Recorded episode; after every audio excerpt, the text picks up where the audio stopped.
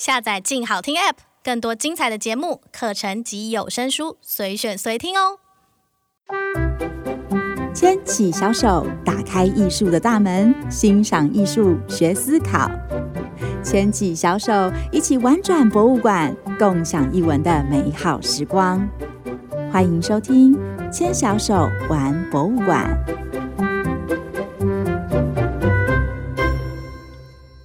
各位听众，大家好，欢迎收听由静好听制作播出的节目《牵小手玩博物馆》。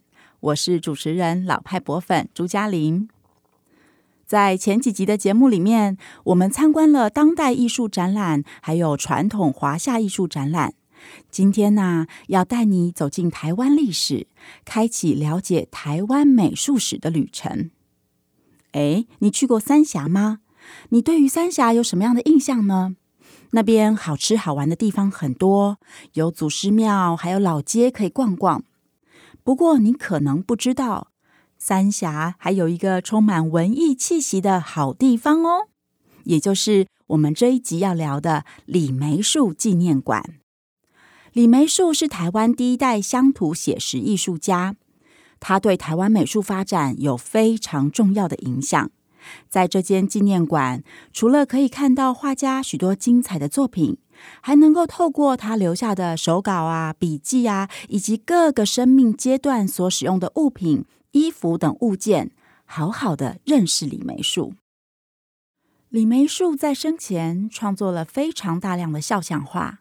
当我们进入到纪念馆里，艺术家所描绘的各色人物就会包围着你。所以，我们可以趁着参观李梅树纪念馆，好好来学习怎么看、怎么玩肖像画。肖像画的历史已经很悠久了，不管是古希腊、埃及或者中国，都有肖像画的流传。这是一种记录的方式，透过画作，人曾经存在于这个世界的证据将能够悠远流传。但是，当我们去看肖像画的时候，哎，里面的人物都是陌生人呢？难道就只能跟画中人物大眼瞪小眼，相看两无言吗？除了欣赏绘画技巧之外，有没有办法真的和画中人物产生更多的对话，感受到人的温度呢？如果可以善加运用今天即将介绍的两个思考秉性以及他们所对应的思考路径，你就能让自己有一副如老鹰般锐利的眼睛，以及一颗敏感的心，能更深入的探索画中人物以及人物的周边环境，帮助自己以及孩子们一起欣赏大部分的肖像画，而且还能看得津津有味哦。第一个思考秉性以及对应的思考路径是属于探索观点中的易地而处。从字面上的意思，我们就能知道是希望观看的人，也就是我们，能够把自己当作是画中的人物、动物或者物件。想象自己在画里面的情境的时候，会有什么样的感觉？正在想些什么？以及如果你是那个主角，日常生活最关心、最喜欢的事物是什么？当我们能够透过第一人称的视角，让自己成为画中人物或者任何一个角色的时候，就有机会跳脱框架，产生和从前不同的认知或者感受。这不仅能够培养孩子的同理心，还有机会启发他们对自我和世界的认识，去发现生活甚至生命中的重要议题，还可能找到应对的方法。我认为是面对未来、提升竞争力非常重要的能力。第二个思考秉性以及对应到的思考路径，是属于观察与描述中的开始、中间。结局，这个是理解图像以及想象力的思考练习，同时还能够训练孩子们将事情说清楚的能力。当我们站在一幅画前，第一步要做的是仔细的观察，观察画中人物或者动物的表情、动作、穿着打扮，以及场景中的每一个物件摆设、细节、环境光线，甚至天气等等各种元素。第二步就是要透过刚刚观察到的图像元素，想象这幅画是故事情节中的哪个部分呢？它会是故事的开头吗？是不是可以用很久很久以前来开始？又或者故事已经进行到了主角即将遭遇困难的中间桥段？当然，也可能是结局喽。主角们将过着幸福快乐的日子。这个方法鼓励每一位欣赏者，不管你是大人或者小孩，都能够大胆的想象与创造。但是在运用这个思考路径的时候，要特别注意，你得要在符合画面与故事内容逻辑这样的前提下来进行，让画中的每一个元素、角色、布置，还有故事情节都能够互相联系，这样才能够达到理解图像以及联想力的目的。如果太过不合逻辑，那画面中的元素就很难产生意义喽，也会很难真正的发展出有头有尾、结构完整的故事。是不是迫不及待的想要试试看了呢？让我们透过展示在李梅树纪念馆内的肖像画来实际的运用看看。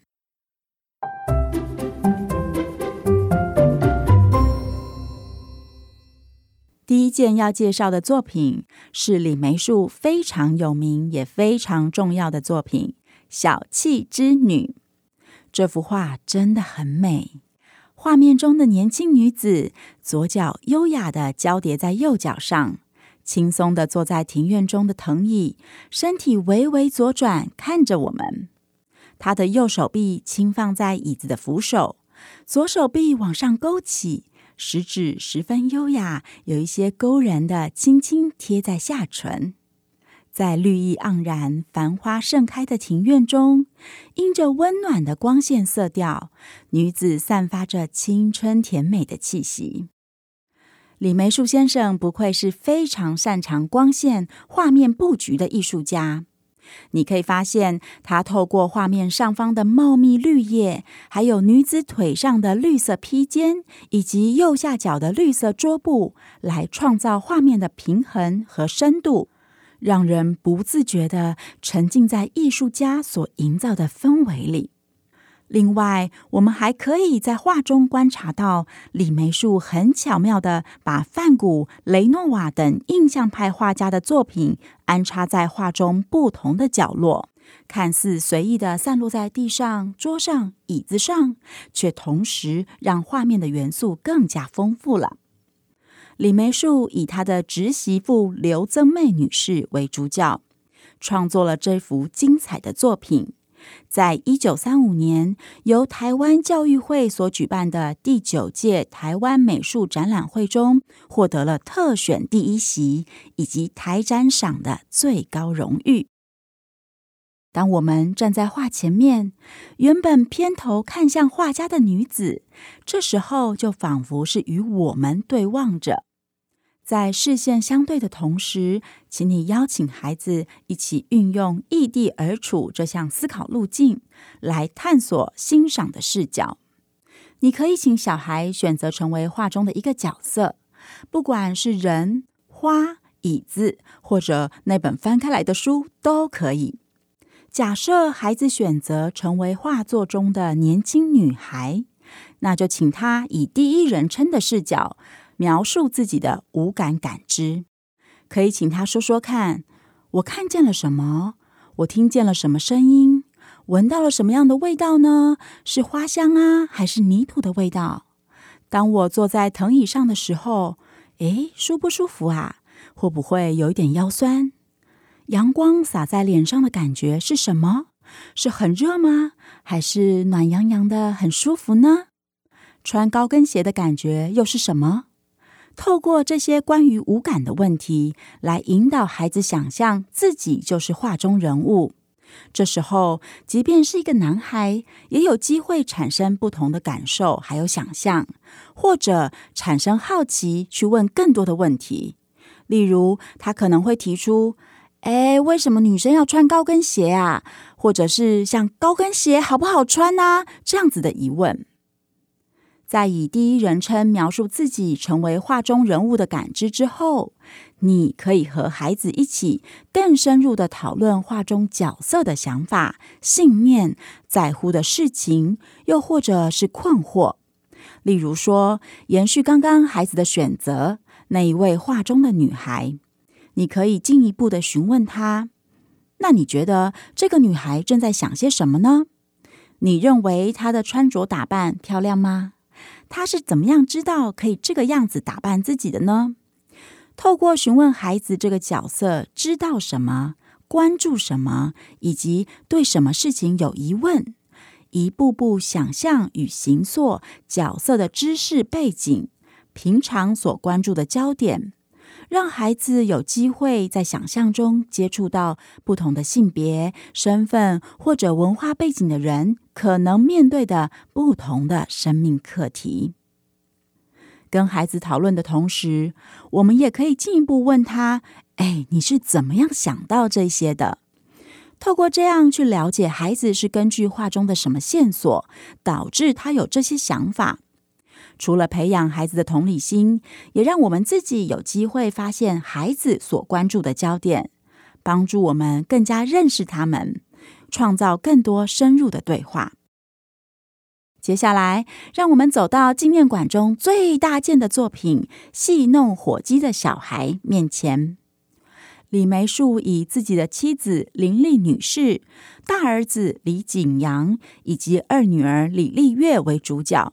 描绘出一幅充满田园风情、气氛温馨的亲子图。画中的小男孩正站在一群火鸡的前面，他的两只手臂直直的向外伸展，嘟着嘴巴，好像正在跟火鸡说什么重要的事情。站在男孩身后的妈妈穿着一身白色的洋装，一手拿着篮子。另一只手放在自己的胸前，双眼低垂看着儿子。女儿脱掉脚上的木屐，坐在一旁的石头上，姿势非常轻松自在，一副悠哉悠哉的模样。三个人的神情举动都很自然，尤其是小男孩的模样啊，真是可爱又有趣呢。这幅作品长两百二十七公分，宽一百八十二公分。画面中的人物大小几乎是一比一的呈现。当我们站在画前面，就好像和他们身处在同一个场景，手一伸就能跟小男孩击掌哦。这幅作品也可以透过刚刚提到的易地而处这个思考路径，和孩子一面欣赏，一面探究小男孩的视角。在渐渐失去农村生活的现代，去看见土地的可贵，甚至想到我们日常的饮食、人与动物之间的关系，或我们和父母与兄弟姐妹之间的珍贵亲情，这其实也是李梅树一直以来最重视的主题。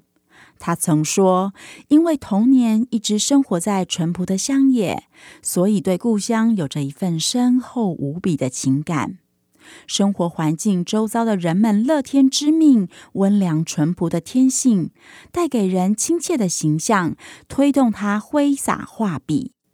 人们真诚热情的生活，丰富了他的绘画内涵。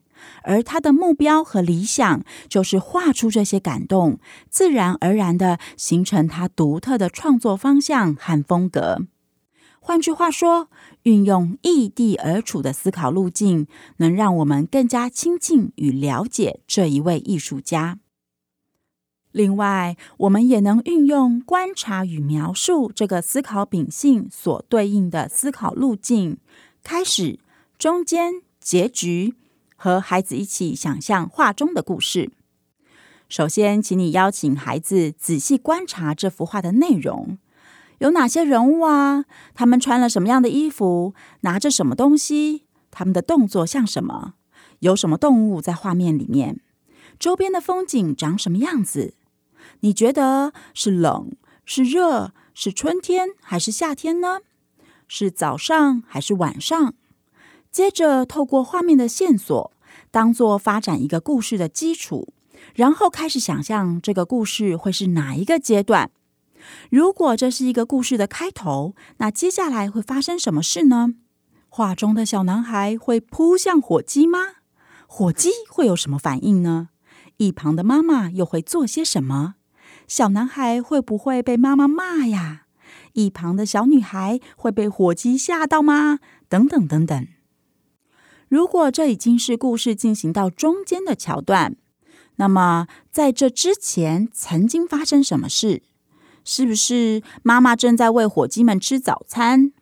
小男孩穿着制服，是因为刚放学回到家吗？如果这是故事的结局，那故事的开头发生了什么事？中间又有什么过程才能够走到这样最后的结尾呢？当孩子运用想象力创造故事，并且透过画中的人物、环境、物件或动物的每一个元素，渐渐能够发展出一段对事件与事情的描述。透过看图说话、铺陈故事这样的发展过程，他其实已经进入很深度的思考了。不仅需要关照到各个元素之间的关系。还需要锻炼逻辑思考以及组织能力。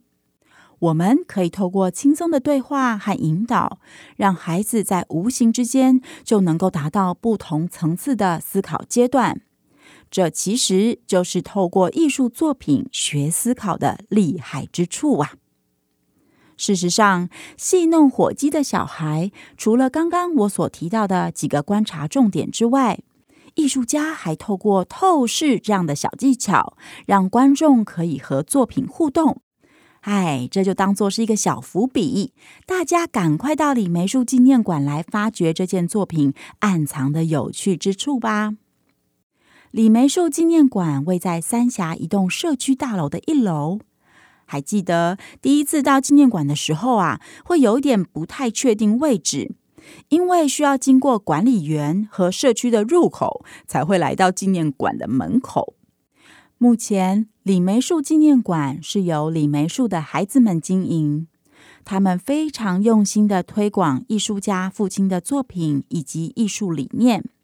里面的导览员都很专业哦，有任何问题都可以随时询问。